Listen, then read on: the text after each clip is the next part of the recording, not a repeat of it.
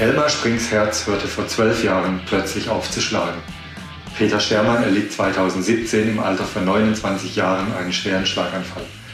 Aber beide kämpften sich eindrucksvoll ins Leben und in den Sport zurück. Ihre Geschichten elektrisieren, auch weil beide nur durch glückliche Umstände gerettet wurden. Elmar gilt heute, zehn Jahre nach seiner Herztransplantation, als weltweit fittester Mensch mit einem Spenderherzen. Und Peter kann heute wieder nahezu ohne Einschränkungen professionell Mountainbike-Rennen fahren. Im März machten beide gemeinsame Sache und standen beim härtesten Mountainbike-Etappenrennen der Welt am Start, beim Cape Epic in Südafrika. Wir sprechen mit ihnen über ihre Woche auf hammerharten Trails, wie sie sich im Rennen und im Leben durch Krisen kämpfen und welche Rolle ihre Leidenschaft zum Radfahren dabei spielt. Ich bin Jens Vögele, habe die beiden eine Woche lang ganz nah begleitet und mit Peter Schermann und Elmar Sprink nur wenige Stunden nach der Zieleinfahrt beim Cape Epic ein Gespräch geführt, das unter die Haut geht. Wir sind gerade in Stellenbosch in Südafrika und kommen zurück vom Cape Epic, das Elmar Sprink und Peter Schermann gefahren sind. Das Cape Epic gilt als härtestes Mountainbike-Etappenrennen der Welt. Und deswegen zunächst mal die Frage an euch beide. Wie geht es euch nach acht Tagen Quälerei hier in der südafrikanischen Hitze? Peter? Mir geht's, mir geht's gut. Ich hatte am vorletzten Tag ein bisschen mit äh, Magenproblemen zu kämpfen. Ähm, ansonsten ähm, ja, bin ich eigentlich gut rausgekommen jetzt aus dem Rennen. Ein bisschen brauner und ein bisschen leichter. Ähm, ja, und bin froh, dass wir es zusammen auch gefinisht haben, was vielen Teilnehmer, Teilnehmer nicht, nicht äh, geschafft haben. Das heißt, Elmar, trotz Peters Magenproblemen seid ihr ganz gut durchgekommen. Wie geht's dir denn? Ja, da muss ich sagen, dass es gut ist, dass es nicht von Günther kam was. Wenn es mich erwischt hätte, dann wäre wahrscheinlich das Rennen dann zu Ende gewesen, weil äh, ja, Peter äh, natürlich unglaubliche Form, hätte wahrscheinlich hier, äh, keine Ahnung, irgendwie Top Ten oder sowas fahren können mit dem entsprechenden mhm. Partner, aber das war ja im Vorfeld irgendwie klar, dass, äh, dass das so war. Von daher, mir geht es mir geht's auch gut, erstaunlich gut eigentlich so nach dem Rennen. Die letzte Stunde oder die letzten zwei Stunden äh, in, in jeder Etappe sind dann immer hart. Ja. Ich hatte wirklich einen ganz schlechten Tag nicht so richtig gut gefrühstückt und dann auch zu spät angefangen zu essen. Da habe ich dann nachher darauf geachtet äh, und dann ging es eigentlich auch ganz gut. Konnte immer so, ja, meine, nach Werten habe ich nicht geguckt. Äh, nachdem Peter mir mal Powermeter die Wattzahlen abgeklebt hatte, lief es dann auch besser. Man, man, man sagt ja ähm, zum, zum Cape Epic eigentlich auch, das sei die Tour de France der Mountainbiker. Was macht es dann so, so besonders, dass die Atmosphäre im Rennen, Peter? Ja, als Mountainbiker ist das so das Rennen, was man auf jeden Fall äh, gemacht haben sollte, um sich als wirklicher Mountainbiker zu fühlen. Und ähm, ja, es ist einfach sehr lang. Ähm, die anderen ähm, Etappenrennen, die diesen Status genießen, die sind dann äh, meistens immer ein bisschen kürzer und natürlich im März ein Rennen in Südafrika in der Hitze. Ähm, das für die ganzen äh, Amateur- und Hobbyfahrer muss man natürlich im März auch mal erstmal so fit sein. Ähm, genau, also das hat das schon so einen Mythos, und äh, durch die ganzen Siege, die Karl Blatt äh, eingefahren hat, ist es in Deutschland eigentlich auch sehr, sehr bekannt und ein richtiger Mythos. Lang, lang heißt konkret, Elmar, wie viele Tage geht das Cape Epic? Das fängt an mit Prolog und dann kommen noch sieben Etappen. Das geht genau von Sonntag bis Sonntag. Und ich habe eben mal meine Trainingsauswertung geguckt. Das war jetzt irgendwie eine 45 Stunden Woche, also eine Arbeitswoche plus Überstunden. Fünf, fünf ist, Überstunden mindestens. Ist schon, äh, wenn man mal mit einem Radtrainingslager sieht, also wenn ich mal viel trainiere, viel Rad fahre und äh, komme eigentlich ein bisschen mal vom Triathlon, dann laufe ich auch noch und schwimme noch ein bisschen, dann habe ich mal 22 Stunden. Für Peter war es, denke ich, auch ein paar Stunden länger. Äh, natürlich in meinem Tempo, als er normal trainiert, aber äh, auf deine erste Frage nochmal zurückzukommen, mir tut tatsächlich dann am Ende immer der Rücken äh, in der Mitte irgendwie weh. Das kommt wahrscheinlich von der Haltung beim Runterfahren. Ich bin einfach äh, jetzt nicht Mountainbiker durch und durch, fahre auch Rennrad und sitze wahrscheinlich einfach da anders auf dem Fahrrad.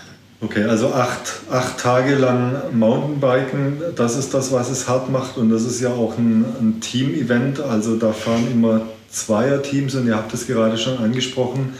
Ähm, da gibt es ja dann auch äh, gewisse Leistungsunterschiede, beziehungsweise es ist ein Rennen für Profis einerseits, aber andererseits auch für, für Hobbyfahrer. Also im Prinzip eins für Peter, der Mountainbike-Profi, der profimäßig Mountainbike-Rennen fährt und auch für dich, der ja irgendwie auch so ein waschechter, leidenschaftlicher Amateur ist. Ne? Und dann passt das zusammen. Stimmt das so? Genau, aber das ist eigentlich bei fast allen Mountainbike-Rennen so. Das ist auch das Schöne, genau wie bei Ironman-Rennen, dass dann die Profis immer ähm, auch mit den Amateuren mitfahren und ähm, da es so viel äh, Prestige hat, sind natürlich auch die besten Profis hier am Start und das noch wegzunehmen, also Top 10 würde ich nicht fahren. So realistisch muss man, äh, muss man sein. Vielleicht eher in Richtung Top 20, wenn es äh, optimal läuft. Ähm, aber natürlich sind die Unterschiede zwischen uns ähm, sehr groß. Aber ähm, der Reiz von so einem Teamrennen ist halt auch, dass man sich auf verschiedene Partner ähm, einstellen kann. Ich war schon in beiden Rollen, also ich war schon der ähm, stärkere und ich war auch schon der schwächere Partner. Also ich kann mich da, glaube ich, ganz gut rein ähm. Natürlich ist der Leistungsunterschied hier nochmal ein anderer, als wenn ich das richtig als Rennen fahre. da ist es manchmal halt auch so, dass man ich Sachen zum Elmar sagen muss oder ihn äh, ja, zum, zum, motivieren muss, die man jetzt als, Freund, rein, als reiner Freund wahrscheinlich so nicht sagen würde oder dann vielleicht auch, wenn es ihm schlecht geht, eher zusprechen würde. Aber ähm, ja, ich habe eigentlich die Erfahrung gemacht, dass das, wenn es jemandem schlecht geht, ähm, sehr wenig hilft, wenn man ihm dann äh, zuredet und sagt, ja, es ist schlimm, dass es jetzt so schlecht geht. Ähm, ja, da ist manchmal so ein bisschen in der, in der Zwickmühle, aber Mittlerweile haben wir auch schon Swiss Epic und Transalp, auch zwei weitere Etappenrennen zusammen gemacht und ähm, wissen so ein bisschen, wie es läuft gegenseitig.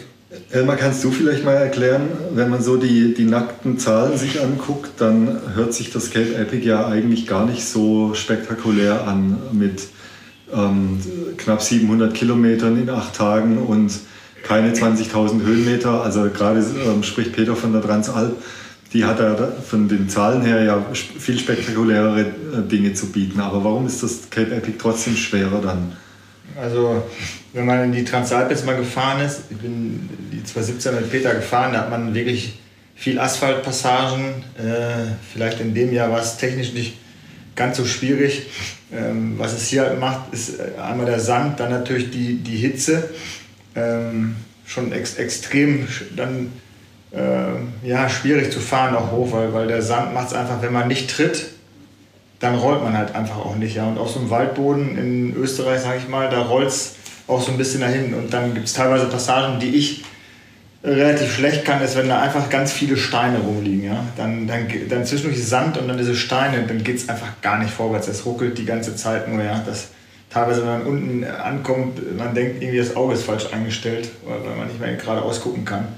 Ähm, das macht es, finde ich, äh, schwierig. Ja. Ich hab, mag auch lieber, da kommen wir vielleicht später noch drauf, äh, einfach, wenn der Anstieg 1000 Höhenmeter hat und nicht, wenn er andauernd 100 Höhenmeter hat, irgendein Weinberg hoch und auf der anderen Seite wieder runter. Das äh, finde ich extrem, extrem schwierig, sich darauf einzustellen. Also das, das hat, äh, killt mich dann so ein bisschen immer. Okay, also allen Schwierigkeiten und Herausforderungen zum Trotz habt ihr euch aber gemeinsam durchgekämpft und sitzt gesund und munter hier. Und das ist ja, gerade wenn man eure Geschichte kennt, nicht wirklich selbstverständlich, weil ähm, trotz aller Unterschiede im sportlichen Bereich habt ihr ja eine ähnliche Geschichte zu erzählen, ähm, die äh, wirklich extrem unter die Haut geht, wie ich finde, und die, die euer Leben ähm, von, von einer Sekunde auf die andere auch verändert hat. Elmar, erzähl mal, deine, deine Geschichte. Du lebst seit zehn Jahren mit einem, mit einem Spenderherz. Wie kam es dazu?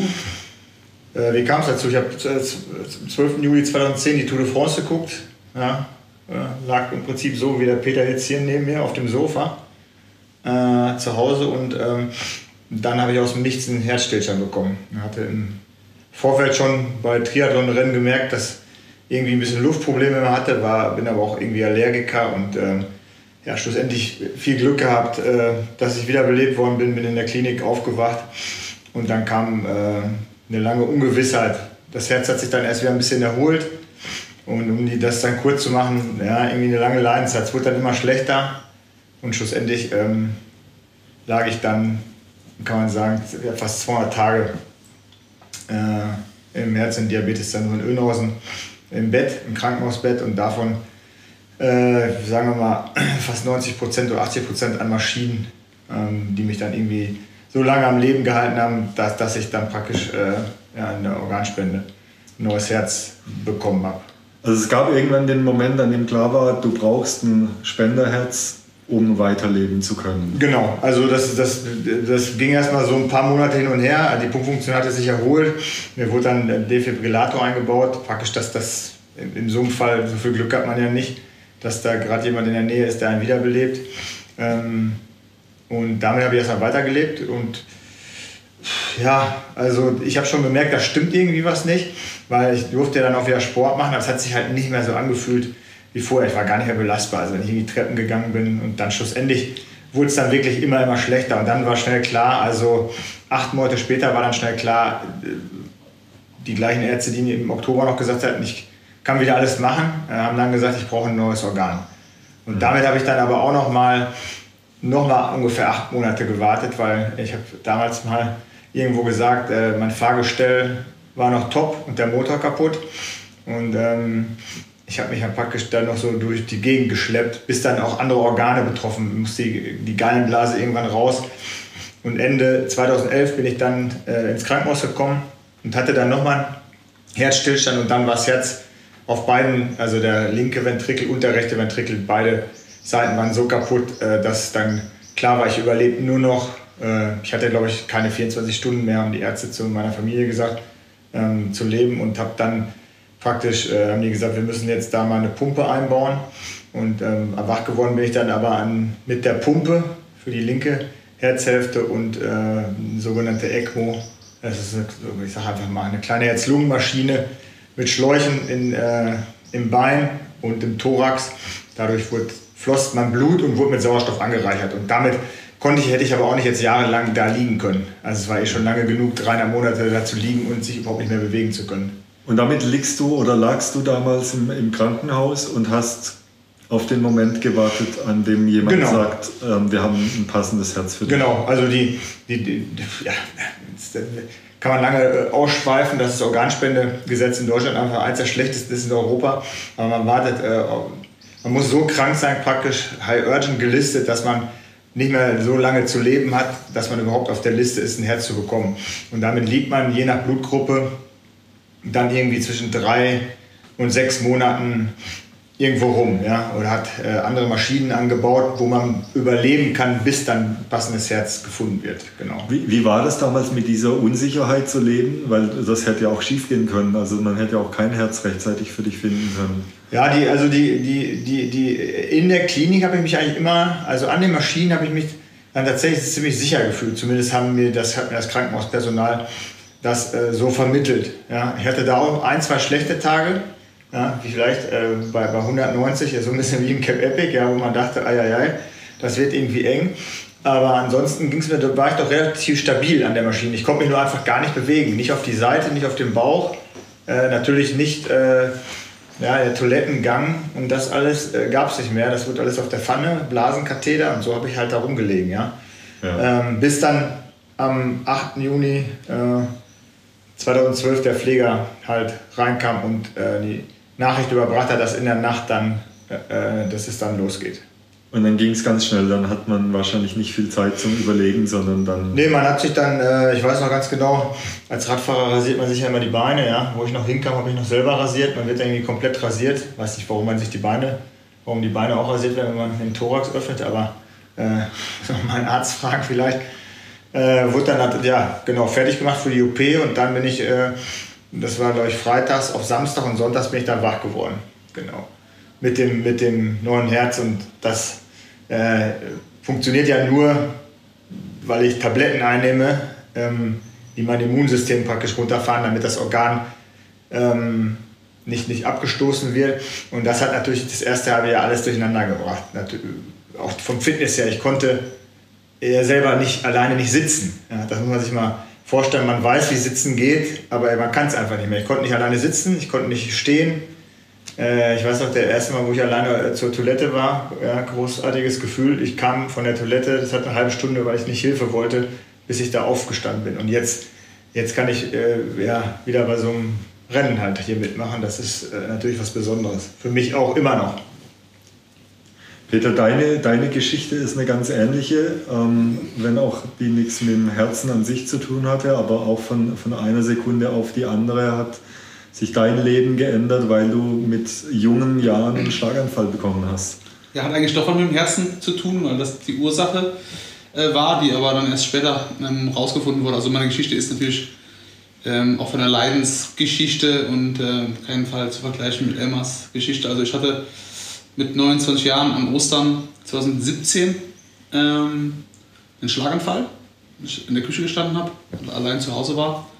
Ähm, bis dato eigentlich irgendwie, ja, schon auch Sportler gewesen mein ganzes Leben lang und äh, bin Anfang des Jahres noch Rennen gefahren äh, auf der Straße in Marokko und habe in der Küche gestanden und mir einen äh, Espresso gemacht und habe dann auf einmal gemerkt, dass ja, ich alles sehr, sehr laut höre ähm, und habe dann auch erste Lähmungserscheinungen äh, bekommen in äh, komische Gefühle in den, in den, Fingern und im Arm und äh, habe dann irgendwie gedacht, hätte mir vielleicht am Tag vorher noch ein Cross-Country-Rennen als Training gefahren, habe dann vielleicht gedacht, vielleicht ähm, hast du dir da irgendwie einen Nerv eingeklemmt oder irgendwas, geh erstmal duschen, wird schon, wird schon besser werden.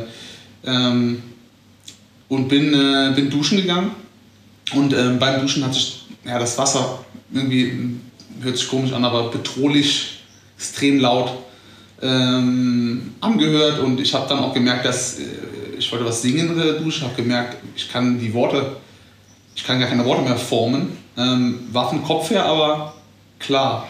Ähm, bin dann aus der Dusche raus. Ähm, das ging soweit noch und habe dann in den Spiegel geschaut und habe mich tierisch äh, erstreckt, weil ähm, ich mein eigenes ähm, Spiegelbild nicht mehr ähm, wahrgenommen, also nicht mehr erkannt habe also ich habe quasi gedacht, da wird jemand anderes stehen, habe mich erschreckt, mich umgedreht, niemand da gewesen. Und dann wusste ich schon irgendwie, okay, hier ist was auf keinen Fall in Ordnung.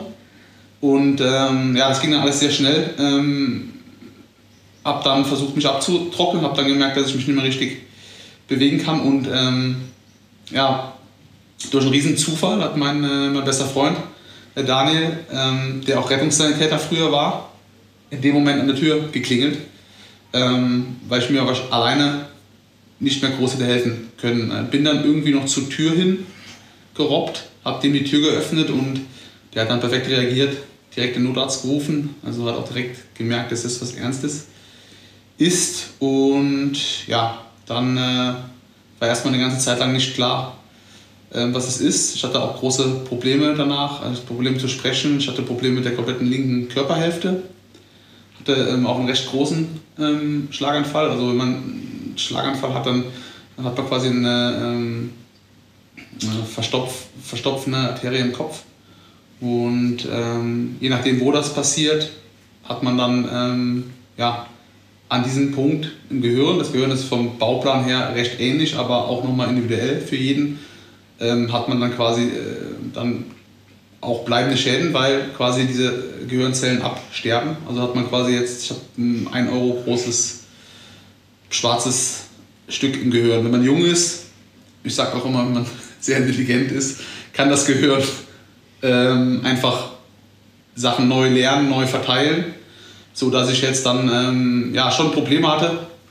Ähm, eine ganze Zeit lang, also von als Sportler würde ich sagen, dass ich schon eineinhalb Jahre gebraucht habe, um wieder dahin zu kommen, wo ich vorher war. Ähm, genau, habe aber jetzt keine riesen äh, Einschränkungen mehr, habe kann meine linke, eine linke Hand nicht richtig drehen. Ja. ja. Der, der, Tag, an dem das passiert ist oder der Moment, als dein, als dein Freund geklingelt hat, ja. heißt das, wenn der nicht geklingelt hätte, würdest du heute nicht mehr da sitzen?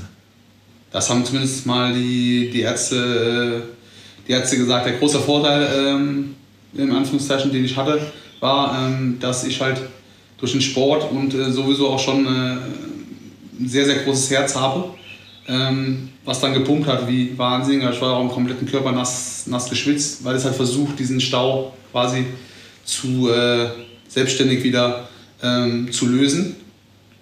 Ähm, ja, aber es war schon ein sehr großer äh, Zufall. Man sagt im, Fall von einem, von einem Schlaganfall immer, äh, Time is äh, brain.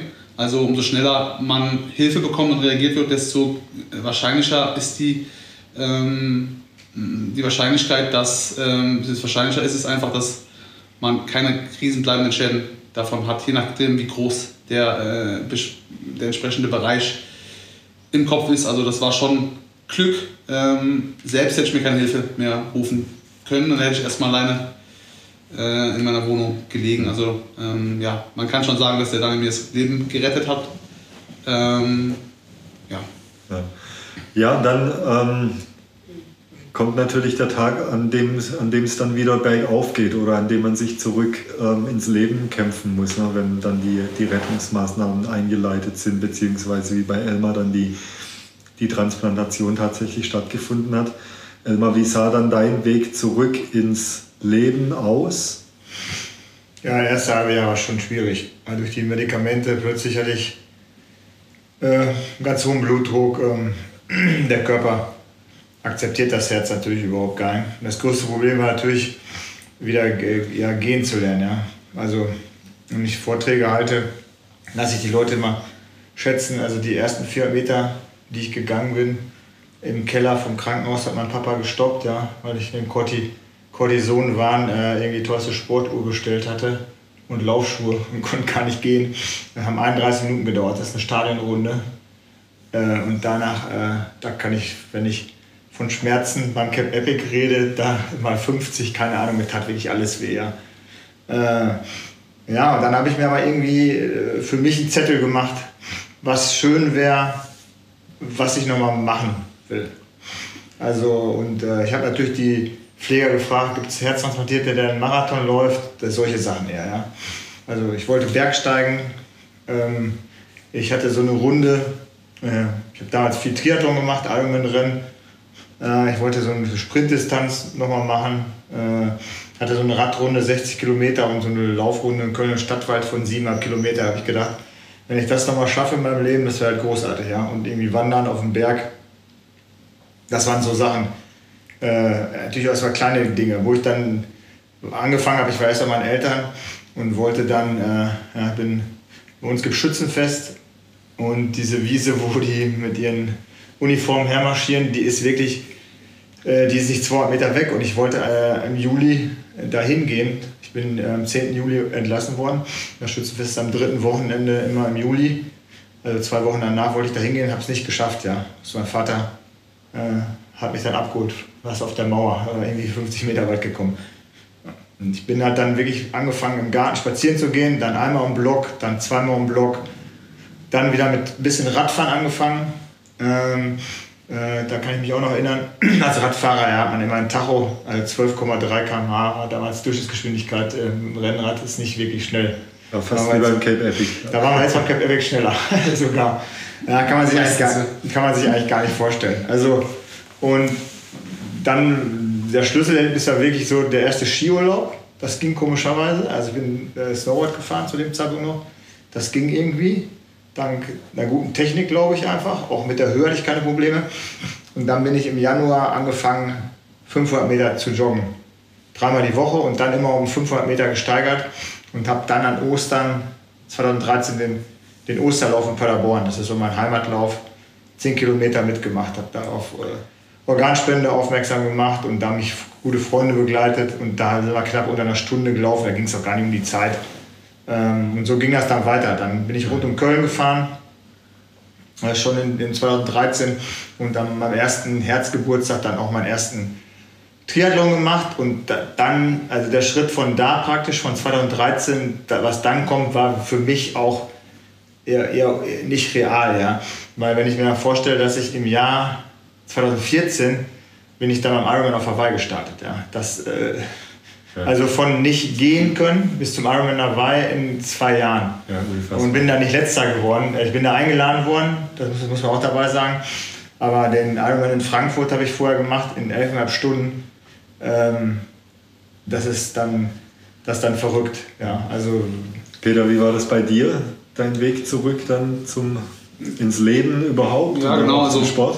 Das sagt es eigentlich schon ganz gut. Am Anfang, ähm, so ehrlich muss man auch sein, äh, hat man genug äh, damit zu tun, erstmal irgendwie vernünftig wieder ins Leben zu finden, weil nach so einem Schlaganfall ist einfach fast alles anders, auch mit einem anderen Gefühl verbunden. Ähm, sehr viele haben auch eine starke Wesensveränderung, Sachen, die vorher Spaß gemacht haben, machen auf, ein, auf einmal keinen Spaß mehr. Ähm, ja, also ich hatte schon ähm, damit sehr viel zu tun. Für mich war immer klar, ich möchte Fahrrad fahren und das war, aber ich habe am Anfang jetzt nicht mir irgendwie Druck gemacht, du musst, äh, du wirst wieder Rennen fahren oder irgendwie, ich wollte das Step, Step by Step das Ganze irgendwie äh, angegangen und es ist halt auch das, die Sache, dass viele Leute, den Schlaganfall haben, halt schon deutlich ähm, älter sind und halt auch dementsprechend ähm, oft auch Risikofaktoren mitbringen, sodass die Aussichten, wenn man einen Schlaganfall hatte und äh, ein Schlaganfall der Größe, die ich hatte, nicht allzu positiv sind, die man da von Ärzten mitgegeben bekommt. Ähm, für mich war auch klar, also wenn mir jetzt jemand sagt, ähm, die Ursache des Schlaganfalls wurde erst vor zwei Jahren herausgefunden, war ein Loch ähm, zwischen den beiden ähm, Herzkammern, ein ganz, ganz kleines, was nur unter Anspannung von, äh, von der Chormuskulatur ganz aufgeht. Ähm, das wird geschlossen jetzt, also die Ursache wurde behoben, aber ähm, ja, wenn mir jemand, jemand gesagt hätte, ähm, wenn du jetzt weiter Rad fährst oder irgendwie äh, viel Sport machst, dann hast du eine höhere Gefahr, dann hätte ich das auch gelassen. Konnte mir aber niemand sagen und äh, die Leute, die nach dem Schlaganfall jetzt zurückgekommen sind in Leistungssport oder in, ja, wieder an einer Weltmeisterschaft im Marathon teilnehmen, gibt es halt nicht, äh, gibt es halt nicht viele. Ähm, ja, dass ich einfach also Stück für Stück irgendwie reingekommen bin. Also am Anfang hatte ich auch gar kein Gleichgewichtsgefühl, was natürlich sehr schwierig ist.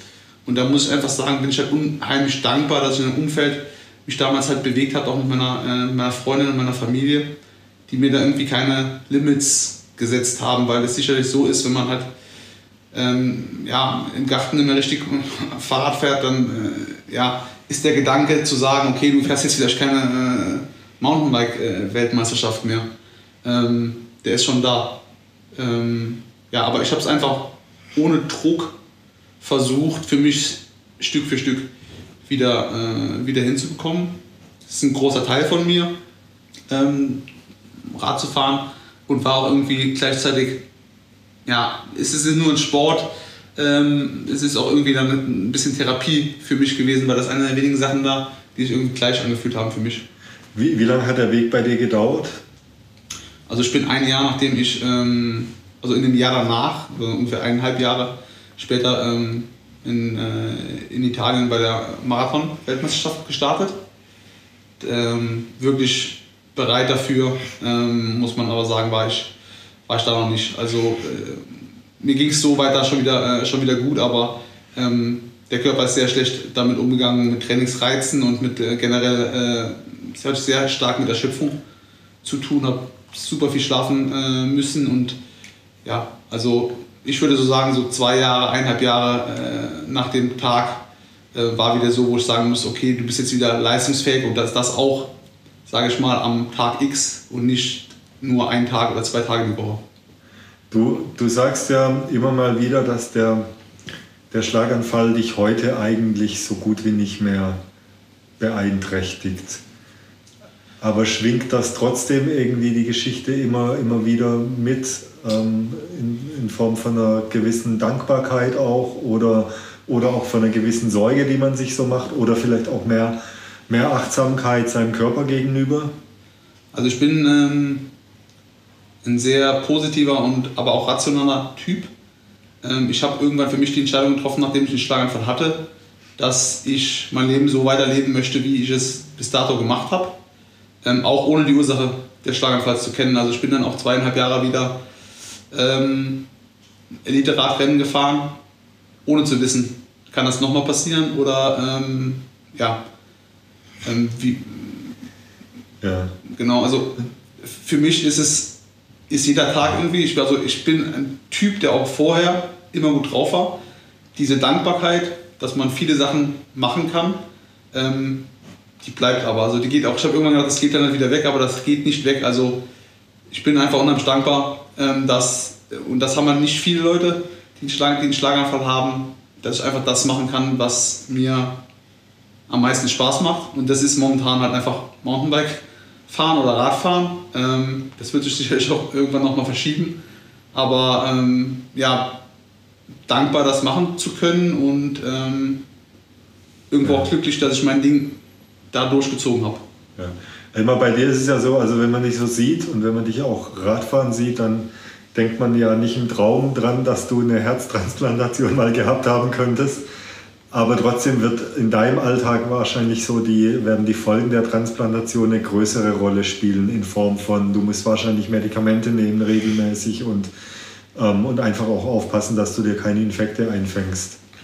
Ja, zu, Beginn, äh, zu Beginn ist das natürlich, man, man bekommt erstmal eine Broschüre, äh, da, da steht dann drin, was man alles nicht mehr darf und was man machen soll.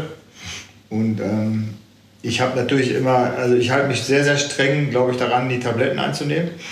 Habe äh, jetzt in zehn Jahren zweimal vergessen, sie nicht einzunehmen, was natürlich nicht schlimm ist. Äh, äh sonst versuche ich es auch regelmäßig zu machen. Ich verschiebe auch die Zeiten. Wenn eine Zeitverschiebung ist, oder ich natürlich so ein Rennen hier fahre, wir müssen um 7 Uhr am Start sein, dann nehme ich morgens äh, irgendwie kurz vor 7, bevor wir da starten, halt die Tabletten ein. Aber natürlich ist das Immunsystem, man, man kann es nicht richtig messen. Ja? Das ist ja schlechter. Ich habe äh, vor zwei Jahren Covid bekommen habe da kaum was von gemerkt. Natürlich auch keine Folgeschäden gehabt. Äh, nicht natürlich, zum glücklicherweise keine Folgeschäden gehabt. Als einer der ersten, so, wo, wo, wo es Corona gab, 2020. Ähm, da haben die Ärzte gedacht, ai, ai, ai, wenn der das bekommt, das ist dann wahrscheinlich äh, jetzt kein Todesurteil. Aber ähm, mein Arzt hat mal gesagt, irgendwie Tür und Tor ist offen für Bakterien und Würden. Also das kann ich jetzt gar nicht so wiedergeben. Wenn man jetzt wir haben das ja eben angesprochen, zu, glücklicherweise, wenn ich jetzt einen Magen-Darm-Infekt, dann kommt natürlich erstmal die Medikamente bleiben nicht mehr drin, dann hat das eine andere Auswirkung als bei Peter. Ja? Und äh, äh, dann, dann, dann wär, ist sowas vorbei. Also darum diese Nummer beim Cap Epic, wir kommen ja vielleicht nachher nochmal drauf, äh, die Leute, viele schlafen im Zelt, das ist ein Ding für mich, also da, da hole ich mich erstmal gar nicht und alle benutzen irgendwelche Dixie-Toiletten das ist für mich ein No-Go. Ja? Also Desinfektionsmittel habe ich immer in der Trikottasche, jetzt beim Rennen nicht, aber wenn ich sonst irgendwie weggehe, gehört das für mich dazu. Und ja, also mittlerweile ist es so, am Anfang ist man natürlich, ist man natürlich strenger überwacht. Jetzt gibt es einmal im Jahr Vorsorgeuntersuchungen und da bin ich immer froh, wenn die gut ausfallen, weil natürlich äh, Krebszellen können sich auch vermehren, wenn man jetzt das Glück hat, nach zehn Jahren keine chronische Abstoßung zu haben, was bei mir nicht so aussieht. Also die Gefäße, ich habe keinen keine Verkalkung im neuen Herz, das ist sehr, sehr gut. Ähm, dann ist das immer eine Gefahr halt, ja. Also sonst kann man wahrscheinlich auch, dass diese Schwert, wie alt man im Durchschnitt damit wird, das gibt es natürlich, aber äh, das einzige Fach, was ich im Studium wirklich mit einer Eins hatte, war Statistik. Ja, also, äh, Und Pause. Und Pause. und in der Pause war ich auch gut, ja. Und ich habe nur drei Tage studiert, genau. Immer. Dienstag, Dienstag bis Donnerstag. Das haben wir alle. Genau, das haben wir alle gemacht, genau. Aber ähm, ja, das ist so ein bisschen. Ich versuche mich vielleicht auch mit solchen. Es gibt tatsächlich auch, beim, was den Sport jetzt zum Beispiel betrifft, transplantierten Spiele. Da, da war ich schon zweimal, habe auch da Medaillen gewonnen. Aber da dreht sich natürlich viel, was hat man, was nimmt man ein und es geht immer nur um Krankheit. Wenn ich jetzt das mit äh, Peter fahre zum Beispiel, ja, das ist schon von dem Leistungsniveau äh, äh, sehr, sehr ungleich einfach. Aber trotzdem ist es dann, unterhalten wir äh, uns über irgendeinen Kram hier halt, ja. Also, oder über Fahrräder natürlich auch oder über Material. Äh, Peter kennt sich halt da viel besser aus. Ähm, das ist halt das Schöne, dass wir uns jetzt nicht darüber unterhalten, oder er mich jetzt nicht behandelt, äh, als wenn ich jetzt krank wäre. Ja? ja? Also er er sagt dann auch, keine Ahnung, hat er eben auch erzählt, ja, jetzt zu sagen, oh, du siehst aber jetzt gar nicht so gut aus und mach doch mal eine Pause, ja, macht es dann auch nicht besser, an jeder Ecke da anzuhalten, irgendwo im Busch hier. Ähm, ja, ich habe hab da natürlich auch immer trotzdem im Hinterkopf, dass er immer herztransplantiert ist. Also ähm, das schwingt natürlich schon mit, dass ich auch ein gewisses Verantwortung mittrage und jetzt nicht den einmal irgendwie da ähm, so übers Limit ziehe oder irgendwie was mache, wo ich äh, ja, nachher ähm, schlechtes, schlechtes Gefühl haben müsste. Ja. Also dieses Verantwortungsbewusstsein, jetzt wenn wir ein Teamrennen fahren, fahren, das ist schon, schon da. Mein Job ist es, einfach ihn zu unterstützen und in ein gesundes Ziel zu bringen. Und ähm, da achte ich schon drauf, dass das in einem vernünftigen Rahmen bleibt. Wobei ich aber natürlich auch sagen muss, also ich begleite Elmar jetzt ja auch schon ein paar Jahre journalistisch und habe schon das eine oder andere Porträt oder die eine andere Reportage über ihn geschrieben. Und dann natürlich steht da das Thema Herztransplantation immer im Mittelpunkt, aber, aber ich nehme Elmar jetzt als Menschen nicht als Herztransplantierten wahr, weil er so ein, wie ich finde, so einen ganz entspannten Umgang damit hat und, und das Thema auch gar nicht so im, im Zentrum steht. Und das Skurrile ähm, finde ich ja irgendwie immer bei dir ist ja auch, dass du, dass du eigentlich mal so ein bisschen salopp formuliert der bessere Sportler bist mit dem Spenderherzen ja. als davor. Also die, die, wenn man die, die reinen Leistungsdaten sich anguckt, ja, ich kann ein Beispiel mal nennen, Ironman Florida äh, 2019, ja, und Ironman Florida 2006 bin ich einfach mal 17 Minuten schneller Rad gefahren. Ja, äh, irgendwie 4 Stunden 57 und 5 Stunden 15 damals. Ja, kann jetzt am Canyon Speedmax liegen, keine Ahnung, ob das schneller war als das Rennrad, was ich damals hatte, vielleicht auch ein bisschen.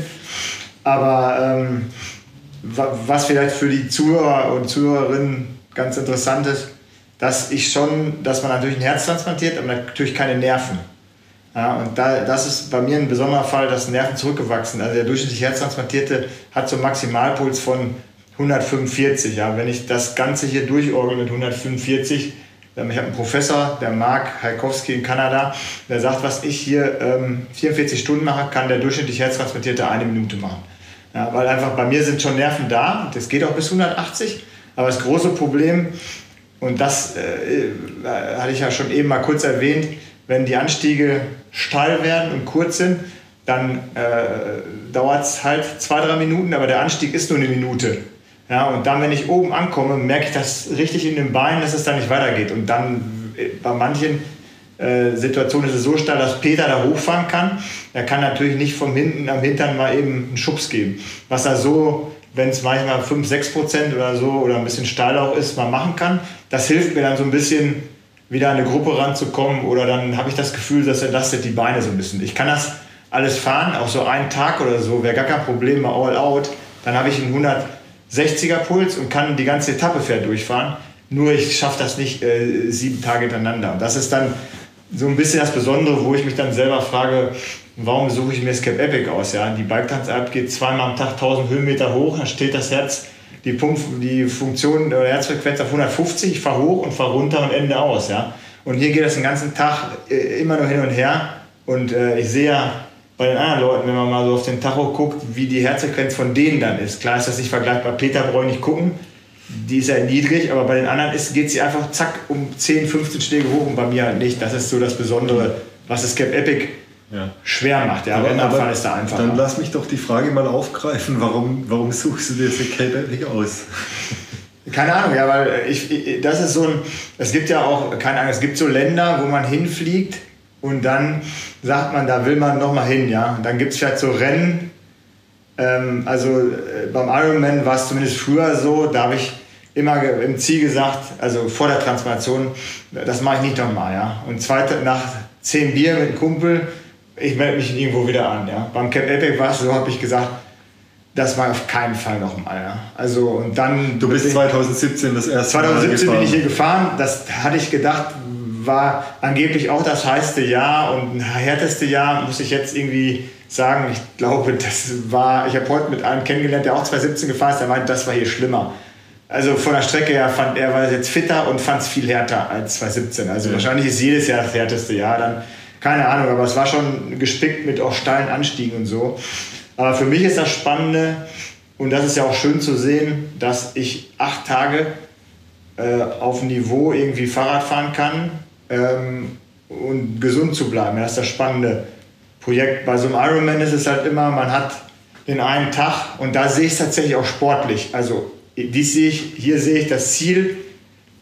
Peter und ich stehen heute auf dem Podest, kriegen die Medaille umgehängt ja, das ist, das ist für mich ein großer Erfolg. Beim Ironman ist es schon so, wenn es jetzt eine flache Strecke ist und ich habe nachher 13 Stunden, dann bin ich halt enttäuscht. Ja. Bin ich jetzt überhaupt nicht äh, ob, ob das hier irgendwie eine Stunde mehr war oder weniger. Für mich jetzt nicht gesehen. Ihr musstet ja eigentlich auch ein Projekt zu Ende bringen, ja, weil wir waren ja zu dritt auch schon vor zwei Jahren hier, Ja. als ihr das Cape Epic 2009, nee, Anfang 2020 fahren wolltet und ich euch begleiten sollte journalistisch und äh, ähm, dann bin ich nach Südafrika geflogen und während des Fluges ähm, war irgendwie klar, dass das Land dicht macht und dann seid ihr am Start gestanden. Ähm, oder wolltet an den Start gehen und einen halben Tag bevor es losging, haben sie das Cape Epic dann gecancelt. War das, Peter, war das jetzt auch nochmal mal Antrieb, das einfach zu Ende zu bringen, das 2022 zusammen? Ja, genau, das war jetzt immer im Hinterkopf seitdem, dass wir dieses Projekt noch offen haben.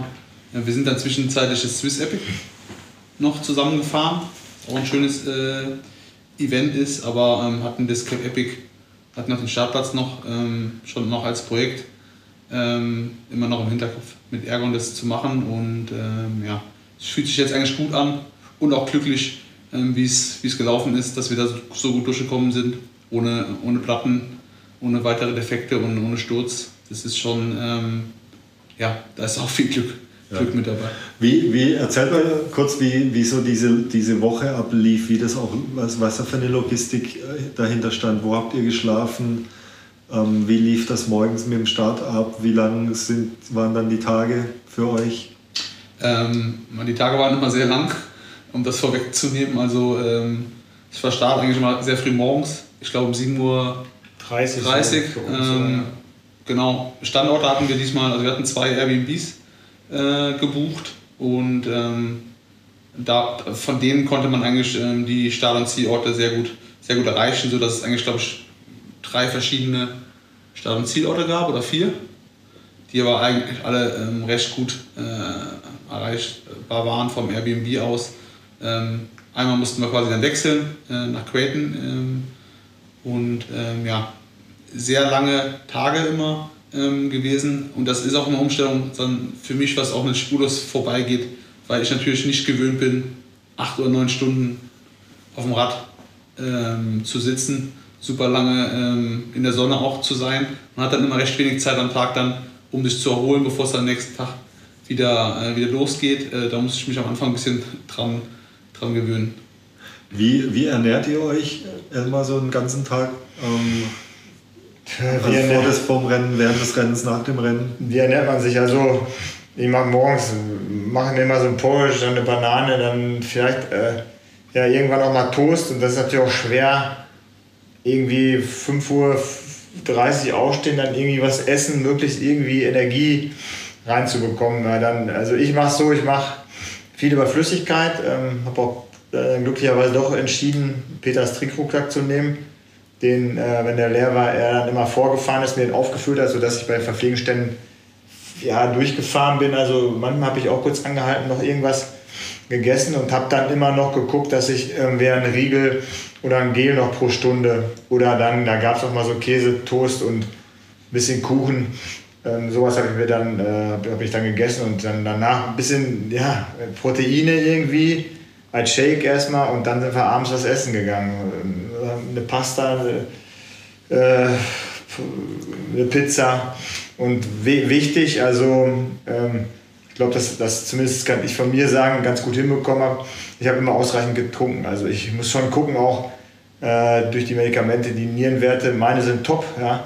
Und das soll auch so bleiben. Und dann bin ich halt auch froh, wenn ich auf so einer Etappe irgendwie zweimal pinkeln muss, dann freue ich mich eigentlich, dass, äh, dass das da funktioniert, ja. Und danach einfach Flüssigkeit rein. Und äh, ich habe ja schon immer geguckt, dass ich ausreichend Natrium auch habe, wegen Krämpfen und so. Wir hatten jetzt glücklicherweise zwei Etappen, an einer hat sogar geregnet, fand ich jetzt noch gar nicht so gut. Also bei Kälte äh, funktioniert bei Wärme irgendwie besser. Aber die ersten zwei Etappen war es brutal heiß. Also Peter hatte, glaube ich, an seinem äh, Bordcomputer da irgendwie 50 Grad oder 44 im Schnitt oder keine Ahnung, ist wahrscheinlich der Sonne gemessen. Aber so lief es halt ab mit der Ernährung und irgendwann ist es so ein Selbstläufer, ja. Also man kriegt dann im Ziel ein paar Sachen, die hat man dann irgendwie gegessen. Ja, glücklicherweise warst du jetzt dabei, äh, konntest uns dann irgendwie zum Etappenort, dann hatten wir von Canyon hier den Mechaniker, der glücklicherweise auch noch massieren konnte. Und Peter braucht, braucht das gar nicht in Anspruch nehmen. Ich habe da noch Physio gemacht, ein bisschen Reboots.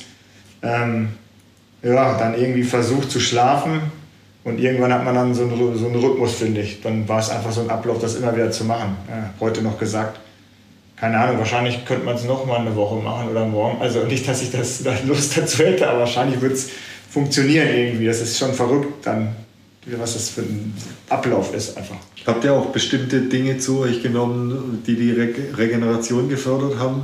Also irgendwelche Eiweißshakes oder Proteine, was weiß ich was alles?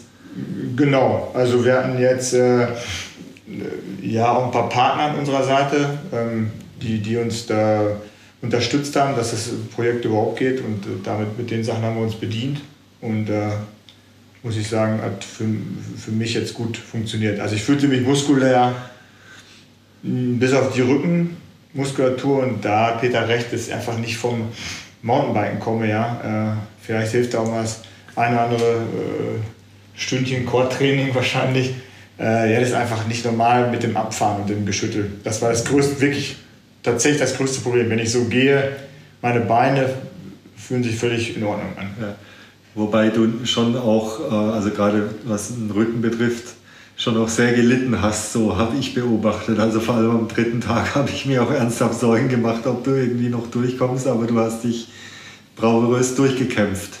Ja, ich hatte einen, einen Tag, da habe ich echt gedacht, ja, ja. also wenn ich da äh, alleine im Rennen gewesen wäre, hätte ich, glaube ich, das Fahrrad irgendwo äh, abgestellt. Also da war gut natürlich dann, dass Peter da war. Äh, das war, glaube ich, dann so, der, ich war der zweite oder dritte Tag, den du meinst. Da, das war auch da mit dem Energie. Wenn man dann keine Energie mehr hat, das, äh, da fehlen ja auch die Kohlenhydrate im Kopf, glaube ich, irgendwie so ein bisschen da da hat man irgendwelche Gedanken, die dann nicht so, nicht so richtig gut sind. Ja. Und da, aber danach mit dem Essen, Peter hat auch immer andauernd gesagt, hast du getrunken? Ja? Und das äh, mich immer daran erinnert. Und das hat aber die anderen Zeit auch, er hat ja dann immer gesehen im Trinkrucksack, wie viel ist da raus und so.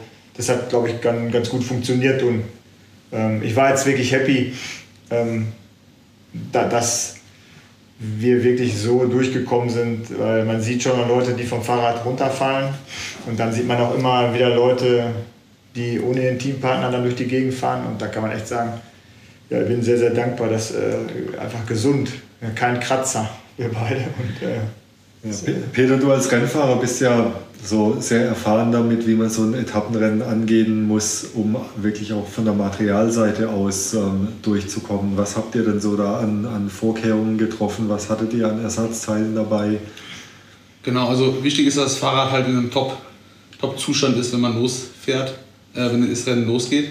Ähm, dass da halt alles äh, top gewartet ist und man nicht schon mit irgendwelchen Problemen äh, ins Rennen geht. Wichtig ist halt hier auch äh, in Südafrika, dass man äh, gute Reifen hat. Wir hatten jetzt äh, Maxis als Partner und ähm, ja, innerhalb von acht Tagen Rennen kein Mal Blatt äh, in dem Tubeless-Setup. Sind auch recht breite äh, Reifen jetzt gefahren, zwei 3,5er hinten und zwei Vierer vorne auf einer recht breiten Felge, 30er Felge. Ähm, gibt guten Grip und ähm, ja, ist einfach ähm, für das Terrain ähm, super geeignet und auch ähm, von den Reifen, die wir jetzt ausgewählt haben, haben wir uns immer auf die sichere Seite gestellt. Also haben dann eine, äh, einen Reifen genommen, der ein Exo Compound, also der auch quasi noch einen extra Lage Pannenschutz mit drin hat. Es ging darum, vernünftig anzukommen und äh, da ist natürlich wieder defekt. Also ein Tube, das heißt ohne Schlauch und da ist dann so eine Dichtmilch drin, die dann genau. kleine ähm, Einstiche und Dornen und so und kleine Schäden durch die Dichtmilch wieder abdichtet. Also das ist ähnlich wie beim Autoreifen auch.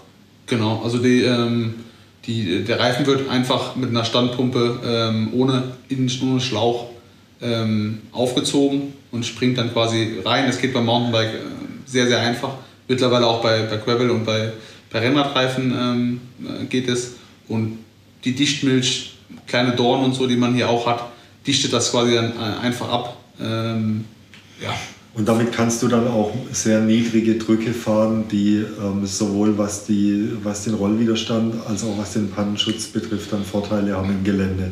Genau, da kein Schlauch verbaut ist, ähm, hat man halt die äh, Gefahr von einem Snakebite, also dass, die, dass der Schlauch zwischen Felge und Reifen äh, eingequetscht äh, wird, hat man nicht, sodass man den Druck stark reduzieren kann. Durch die breite Felge zieht sich der Reifen noch sehr breit auf sodass man kein Burping, das heißt, dass der Reifen quasi anfängt äh, zu wandern auf der Felge ähm, oder wegknickt seitlich, wenn der Druck zu niedrig ist, ähm, ist dann auf einer breiten Felge nicht gegeben, sodass wir eigentlich jetzt hier Druck gefahren sind von 1,3, äh, 1,35. Ähm, wenn man äh, jetzt richtig Rennen fährt, geht man sogar noch ein bisschen, bisschen tiefer. Ähm, genau, aber ja, um halt hier keinen äh, Defekt zu haben, waren wir mit 1,3, 1,35. Wir sind jetzt vom Gewicht her ein paar Kilo äh, auseinander, zwei, drei Kilo oder drei, vier. Ähm, genau, hat das eigentlich super funktioniert. Okay, und Elmar hat ja von dem äh, massierenden Mechaniker bzw. dem schraubenden Massierer gesprochen. Also ihr, hat, ihr hattet so eine Allzweckwaffe quasi am Start. Ähm, Tian heißt der ähm, coole Typ, der sich um alles gekümmert hat, ne? der euch ja wirklich alles abgenommen hat, was das Material betrifft. Ja, das war schon ein ziemlicher Luxus, muss man sagen. Also ähm, das hat die Sache auch äh, deutlich äh, entspannter auch für mich gemacht. Wenn ich mich jetzt hätte noch nachmittags um die Räder kümmern müssen, wäre wahrscheinlich auch irgendwo gegangen. Ähm, aber es war schon so äh, wirklich, wirklich top. Der Junge hat, der hat alles äh, gemacht. Das Rad war jeden Morgen äh, blitzblank und, und wie, aus dem, äh, wie neu. Ähm, also wir sind jeden Tag mit einem perfekten Rad äh, losgefahren. Ähm, das war schon, äh, war schon sehr, sehr gut. Ähm, ihr hattet ja, also wir haben das an, anfangs kurz besprochen, ihr hattet ja ein gewisses ähm, Leistungsgefälle sozusagen. Also für, für Elmar war es ja, glaube ich, jeden Tag ein harter Kampf ums Durchkommen. Bei dir war es eher, eher so die mentale Geschichte dann auch mit den langen Etappen. Wie habt ihr euch überhaupt verstanden unterwegs? Habt ihr euch gestritten oder habt ihr euch helfen können? Habt ihr euch unterstützen können? Hattest du auch mal einen schlechten Tag, Peter? Nee, ich, ich hatte auch mal einen schlechten Tag. Also ich als ich Magen-Darm-Probleme ähm, hatte. Ähm, wir haben uns auch nicht gestritten, es ist aber normal, dass man, also es muss halt bei so einem äh, Etappenrennen ähm, schon auch eine sehr offene Kommunikation geben. Wenn jemand äh, zu schnell fährt, muss der andere das äh, dem äh, auch sagen. Ich weiß halt mittlerweile eigentlich, wozu der Elmar äh, fähig ist, sodass man das, die Pacing-Thematik, ähm, weiß ich eigentlich, wie ich das pacen kann, dass er das schafft, auch über die Distanz hinweg. Und überall, wo ich helfen kann, also wenn der Weg ein bisschen breiter ist, ähm, kann man halt äh, auch sich helfen, indem ich ihn quasi äh, schiebe. Und äh, wenn es bergunter geht, versuche ich halt dann eine Linie zu fahren, die, die, sauber, die sauber ist, ähm, wo er hinterherfahren kann, in dem Tempo, wo ich weiß, damit überfordert, äh, überfordere ich ihn jetzt technisch nicht, als wenn ich das voll runter, runterknallen würde. Ja. Ähm, genau. Also ich fand es ja schon krass ähm, und beeindruckend, wie du, wie du jeden Nachmittag im Ziel ausgesehen hast, total entspannt und immer mit einem Lächeln im, im Gesicht. Aber die letzten beiden Tage hat sich das ja dann schon ein bisschen geändert. Ne? Wir haben ja tatsächlich uns ernsthafte Sorgen gemacht, ob ihr das Projekt noch zu Ende bringen könnt. Was ist da passiert? Genau, ich habe wahrscheinlich was Falsches gegessen ähm, am, am Abend vor der vorletzten, vorletzten Etappe. Etappe Genau, ähm, habe dann einfach sehr starke Magen-Darm-Probleme die ganze Nacht gehabt. Dementsprechend halt auch äh, sehr wenig Energie, wo ich morgens losgefahren bin. Und äh, da muss man auch ehrlich sein, also wenn ich jetzt ein richtiges Rennen gefahren wäre, ähm, hätte ich vielleicht auch starten können, aber da wäre der Stecker ziemlich schnell raus gewesen. So konnte ich halt mich, ähm, ja, auch wenn das irgendwie ein bisschen, äh, ein bisschen komisch klingt, sich während der Cap Epic-Etappe etwas zu erholen. Aber ähm, ja, die ersten ein, zwei Stunden habe ich mich schon sehr schlecht gefühlt, aber ähm, konnte dann halt ähm, auch wieder ein bisschen was trinken, habe einen Riegel äh, runterbekommen, sodass ich dann wusste, okay, wenn du jetzt die Etappe zu Ende äh, bringst, den Tag konnte ich auch ein bisschen weniger helfen.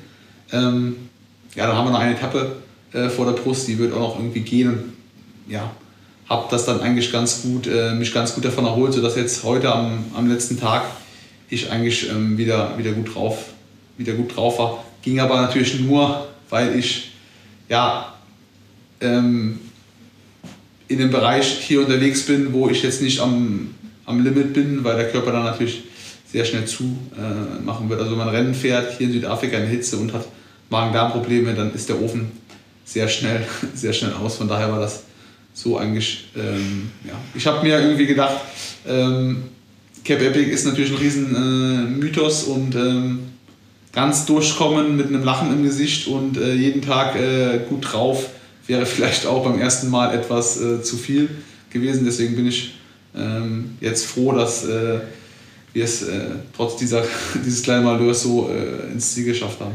Aber das Wichtigste ist ja das Lachen im Gesicht und das hattet ihr beide heute definitiv, als ihr über die Ziellinie gefahren seid.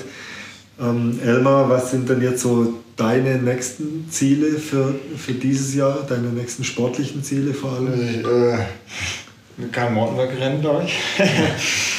Uns fällt bestimmt noch was ein. Nein, Quatsch. Ähm, ich hatte mich irgendwie, äh, ja, glücklicherweise oder zufälligerweise dann, äh, Ironman hat ja dieses Jahr zwei Weltmeisterschaften, eine in Utah und eine auf Hawaii.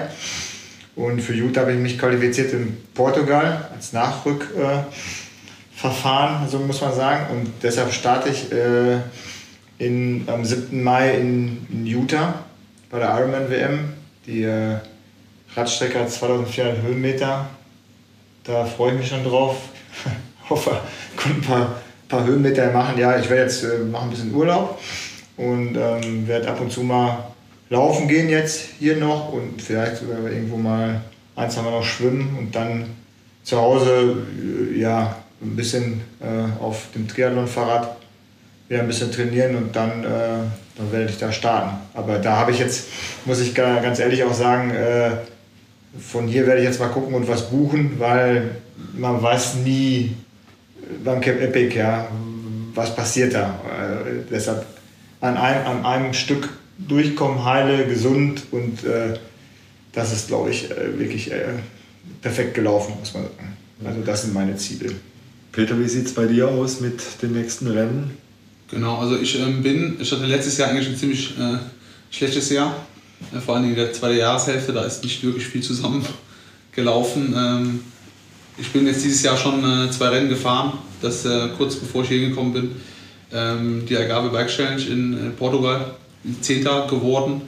Ähm, und ich werde jetzt wahrscheinlich das nächste Rennen des Volcat ähm, in Spanien fahren und dann ähm, dieses Jahr auch äh, erstmals Rennen von der ähm, UCI Gravel World Series, die neu, die neu hinzugekommen ist. Ziel ist dann auch für mich, mich wieder für die WM zu qualifizieren. Die letzten vier Jahre war ich da dabei und das würde ich gerne dieses Jahr auch nochmal noch mal machen und da mal auch im Rennen zeigen, was in, äh, im Bereich meiner Möglichkeiten äh, liegt. Okay, dann, das heißt, dann äh, sieht man dich im Deutschland-Trikot bei der Marathon-Mountainbike-WM ist das dann. Genau. Und äh, wenn du nicht im Deutschland-Trikot fährst, fährst du beim Embrace the World Team. Erzähl vielleicht mal noch so ein bisschen was ähm, über das Team und was da dahinter steckt. Genau, ähm, Embrace the World. Ähm, da fahre ich jetzt schon, glaube ich, im fünften Jahr. Ähm, das ist ein Team, was auch von Canyon äh, unterstützt wird. Hatten ein Mountainbike-Team und ein Straßenteam, haben jetzt eigentlich nur noch ein Straßenteam. Ich bin der, äh, der einzige äh, Mountainbiker, der da im Trikot jetzt startet. Die Steffi Dorn ähm, ist zu Canyon Northwave jetzt ähm, gegangen die war letztes Jahr auch noch mit, mit dabei. Ähm, ja, ist ein Team, was jetzt für mich so ein bisschen zu meiner, zu meiner Heimat geworden ist. Ähm, das hat einen, ähm, Hintergrund, dass quasi mit den, äh, mit den Rennen, mit den Rennen Kilometerspenden verbunden sind und auch mit dem Training. Ähm, da wird quasi pro Kilometer Geld gesammelt und das wird dann in den Rennen, die oft in exotischen Ländern sind, aber halt auch einen Schwerpunkt in Afrika haben, ähm, in Projekte vor Ort ähm, gesteckt. Ähm, das ist eigentlich, ja, die Rennen in Afrika, ähm, die ich gefahren bin, die verändern einen so ein bisschen als Mensch. Man merkt erstmal, wie gut es einem geht und man sieht auch, mit wie wenig man da ähm, helfen kann. Ähm, und ja, das ist für mich einfach ein, ein gutes Gefühl, da, da Teil zu sein. Und ähm, jetzt im, im Mountainbike äh, muss man auch sagen, ist, das Material halt schon wichtig und da bin ich halt vom Team ähm, top, top ausgestattet. Ähm, und muss mir da keine, keine Sorgen machen. Deswegen bin ich froh, da ein Teil davon zu sein. Cool. Und wie sieht es mit deinen Ambitionen aus, Cape Epic nochmal in deinem Tempo zu fahren, also im richtigen Renntempo? Weil ich finde ja, also ich meine, wir waren heute Morgen beim Profistart und das ist ja schon der totale Wahnsinn, wie die Jungs irgendwie abgehen im Vergleich zu dem, zu den vielen Hobbysportlern, die hier eigentlich nur durchkommen wollen. Also hast du die Ambition, hier mal richtig Rennen zu fahren und richtig Gas zu geben? Also schon das erste Mal, wo ich in Südafrika war, habe ich mich so ein bisschen äh, ins Land verliebt. Ich glaube auch, dass das Terrain hier mir als Fahrertyp, der eher äh, schwer ist, eher ein Drücker ist, also äh, 75 Kilo äh, wiegt, ist, da gehört man schon zu den eher schwereren Fahrern, ähm, mir hier liegen kann. Das Cap Epic ist natürlich aber auch mit sehr hohen äh, Kosten verbunden, aber ich hoffe, dass ich ähm, ja, in den Jahren, wo ich das jetzt noch auf einem Leistungslevel äh, machen will, vielleicht nochmal die Chance bekomme, hier nochmal dabei zu sein und auch nochmal Rennen äh, zu fahren. Aber es war jetzt für mich ähm, im ersten Step meine erste Cape Epic zu finishen ähm, mit dem Elmar. Ähm, sicherlich auch ein, äh, ein, schöner Start, das Rennen mal ähm, aus einer anderen Perspektive ähm, zu sehen. Und man fährt natürlich dann da auch mit Leuten, die ganz anderen Hintergrund und Fokus haben. Ähm, ja, man nimmt auch das ganze Event und das ganze Land natürlich ganz anders wahr, als wenn man ähm, am Anschlag ähm, vier Stunden, fünf Stunden durch die Gegend knallt. Elmar, du sagst wahrscheinlich wie fast alle Cape Epic-Fahrer heute nie mehr Cape Epic. Nee, wie lange hält das an? Keine Ahnung. Also natürlich muss man, mit, äh, auch bei mir ist es so, jetzt privat irgendwie äh, 6.500 Euro Startgebühr zu bezahlen. Ähm, ja, das ist viel Geld, aber das ist wahrscheinlich das, dann das Schöne an der Geschichte, an, an unserer Geschichte oder an meiner Geschichte jetzt, dass man natürlich ähm, Partner findet, die, die uns das ermöglicht haben, ähm, hier, hier mitzumachen. Ähm, ich habe dann heute dran gedacht, äh, wo man gefragt wurde, wie viel Cap Epic man schon gefahren hat, habe ich gesagt zwei, durfte man rechts rumgehen. Wenn man drei gefahren ist, kommt man in den Ambrosi Club, kann man links rumgehen. Aber ich weiß es nicht. Also, wenn jetzt einer sagen würde, das findet jetzt dieses Jahr im Oktober statt, da wäre ich auf jeden Fall raus. Ja? Also, man sagt niemals nie, ähm, aber man, man, lernt ja auch äh, bei so Etappen, das ist ja das Schöne, man hat viel Zeit zum, also beim Mountainbiken eher wenig, man muss sich wirklich echt konzentrieren, aber man hat trotzdem Zeit, da gehen einem halt auch verschiedene Dinge durch den Kopf. Das ist ja auch das Schöne. Und am Ende vom Tag wenn äh, Peter und ich dann irgendwie stand, bei fünf, drei Kilometer, ein Kilometer bis zum Ziel, denke ich dann halt auch immer, äh, wie ähm, schön das ist, dass, dass mir halt jemand das äh, Organ gespendet hat. Ja? Ganz einfach, dass ich, ich hoffe, er sitzt irgendwo und äh, guckt beim Quebec zu, ja? wo immer er auch ist. Und das ist äh, ein, einfach ein großes Glück, dass ich das machen darf, ja? egal in welchem Tempo. Äh, und wenn, wenn man sich wir haben oft heute noch gesessen, wenn man sich die Leute anguckt, äh, teilweise sehen sie halt mega fit aus und man unterhält sich mit Leuten, was die auch für Werte haben und so weiter dann beim Essen, äh, direkt nach den Etappen. Und dann denke ich nur, wie verrückt, dass ich das machen kann, ja, und so gesund und fit bin. Das ist, äh, ja, denke ich mal, ein großes Glück, Gesundheit. Ja, und wenn wir jetzt mal ganz in die ganz nahe Zukunft schauen, wie sieht der Abend nach dem Cape Epic heute aus? Was ja, machen nach wir? dem Cape Epic sieht ja so, dass wir jetzt den Podcast machen. Leider schlechtes alkoholfreies Bier trinken, weil es an der Tankstelle kein Alkohol gab. Aber wir sind ja gleich fertig und Peters Magen ist auch wieder in Ordnung, sodass, äh, denke ich, wir, wir gleich hier äh, zu viert noch irgendwo hingehen. Ich wollte dir eigentlich ein kleines Core-Workout zeigen. Core-Workout, genau. Aber können wir morgen machen. Genau. Ja, also wir gehen auf jeden Fall jetzt mal ein, zwei richtige Bier trinken. Und ja, das, auf jeden das Fall. haben wir und vor allem ihr habt euch das ja, verdient. Wir haben uns das verdient. Ähm, wie sehen dann die Tage drauf aus? Gleich wieder Radfahren oder, oder wollt ihr ein bisschen entspannen? Ja, Peter hätte ich schon fast heute gedacht, er fährt ähm, nach der Etappe mit dem Fahrrad nach Hause, wenn der ja nicht gekommen wäre.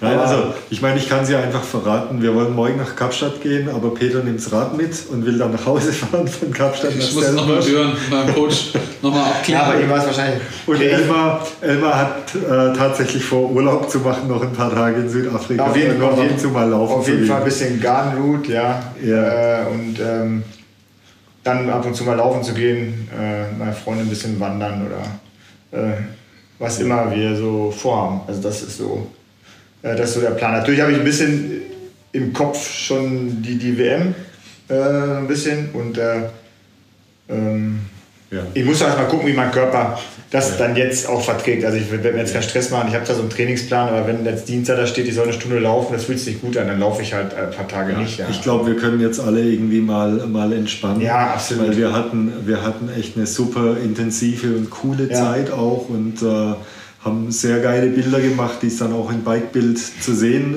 gibt und die Geschichte über euch gibt es zu lesen. Ähm, und äh, ich danke euch jedenfalls äh, für, die, für die extrem spannende und intensive Zeit, für das gute Gespräch gerade und wünsche euch alles Gute. Ja, danke. Vor allem, vor allem Gesundheit. Und ich hoffe, äh, wir haben noch viele, viele gemeinsame Dinge zusammen vor. Vielen, vielen Dank euch. Danke, Jens. Und das ist ja eigentlich das Schöne, ähm, dass sowas ja eigentlich das Erlebnis und äh, was man zusammen, ähm, jetzt in dem Fall, dass wir zu dritt jetzt erlebt haben, das bewahrt man ja auch irgendwo ähm, sein, ganzes, sein ganzes Leben. Und das sind eigentlich schöne Erinnerungen, die man zurück, zurückdenkt und wo man bestimmt noch mal über die eine oder andere Situation noch mal kräftig lachen wird. Ja, und vor allem, ich meine, das habt ihr jetzt beide auch in dem Gespräch durchklingen lassen. Ähm, und das war auch so mein, mein Erlebnis und meine Wahrnehmung in den Tagen. Das erdet auch so ein bisschen auf die Dinge, die wirklich wichtig sind im Leben und, ähm, und, und die einem am Ende irgendwie auch deutlich machen, wie gut es uns trotz allen Sorgen und trotz allen Rückschlägen, die wir im Leben haben, dann am Ende doch geht. Also vielen Dank euch, bleibt gesund und bis bald. Ciao. Danke.